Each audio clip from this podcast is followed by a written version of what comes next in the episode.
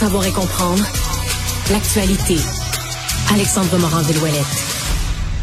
Bonjour Alexandre. Bonjour Marie. Alors euh, Éric Duhem euh, qui euh, s'implique à son tour dans le dossier de l'ingérence chinoise euh, dans la, la, la situation là, de ces deux organismes communautaires qui camoufleraient des postes de police euh, chinois et donc à laquelle serait mêlée une conseillère municipale.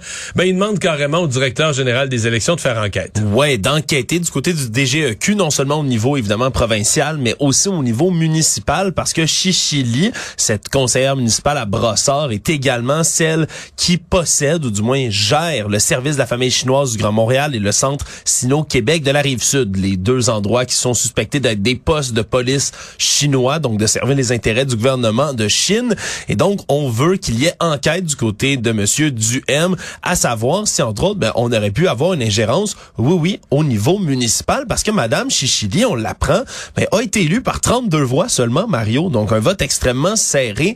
Est-ce qu'il pourrait y avoir eu si on veut, là, des enjeux d'ingérence avec la diaspora chinoise dans le coin ou d'origine chinoise. C'est une question qui peut se poser. Et là, déjà, on demande là, du côté de Monsieur Duhem, ben, à François Bonnardel, le ministre de la Sécurité publique, de réagir, qui pour l'instant, ben, on n'a pas eu de réaction du côté de ce cabinet-là. Donc, est-ce que le gouvernement Legault Mais- pourra emboîter le pas? C'est une bonne Ben, question. À ma connaissance, le directeur général des élections, je comprends. Ce, ce bout-là de l'intervention d'Éric Duhem, je la comprends. Euh, dans le fond, dans le cas de François Bonnardel, c'est la Sûreté du Québec. C'est moins clair. S'il y a déjà, parce que c'est déjà officiel, la GRC a déjà annoncé être en enquête là-dessus.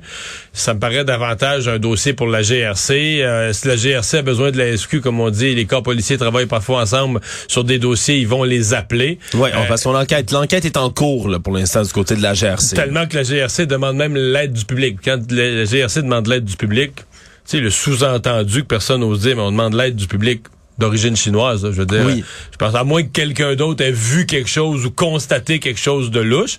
Mais je veux dire, ceux qui ont pu vraiment euh, constater l'action et la façon de faire de ces centres-là, ce sont les, les citoyens d'origine chinoise. C'est eux qui s'avisent parce que je veux dire, si vous êtes euh, un Québécois francophone, anglophone, un, Liban- un Libanais ouais. d'origine, un Haïtien d'origine. Ces centres-là vont ils- pas ils- s'adresser à ils vous, là. pas de vous, puis ils vous donneront pas une contravention parce que vous n'avez pas fait votre, votre arrêt obligatoire. Là. Ouais, puis c'est c'est donc cette espèce de mur du silence, peut-être un omerta aussi autour de ces communautés-là Ben, c'est qu'on tente de certain, percer là. Ouais. vraiment Ouais. du côté de la GRC parce qu'il faudrait y avoir des témoignages pour leur enquête qui seraient essentiels là, en mon sens d'avoir justement des gens de la diaspora sino-canadienne c'est ça. Vont-ils les recevoir? Est-ce que des gens qui se sentent déjà qu'on dit surveillés, voire menacés, Là, on leur dit que la police canadienne, la GRC, fait une enquête sur l'organisme. Peut-être des gens qui ont vécu de l'intimidation vont se dire c'est l'occasion de me débarrasser de cette intimidation. Ou en Mais même peut-être que d'autres ouais. vont dire euh, la chose prudente à faire, comme comme ils disent, euh, comme disait euh,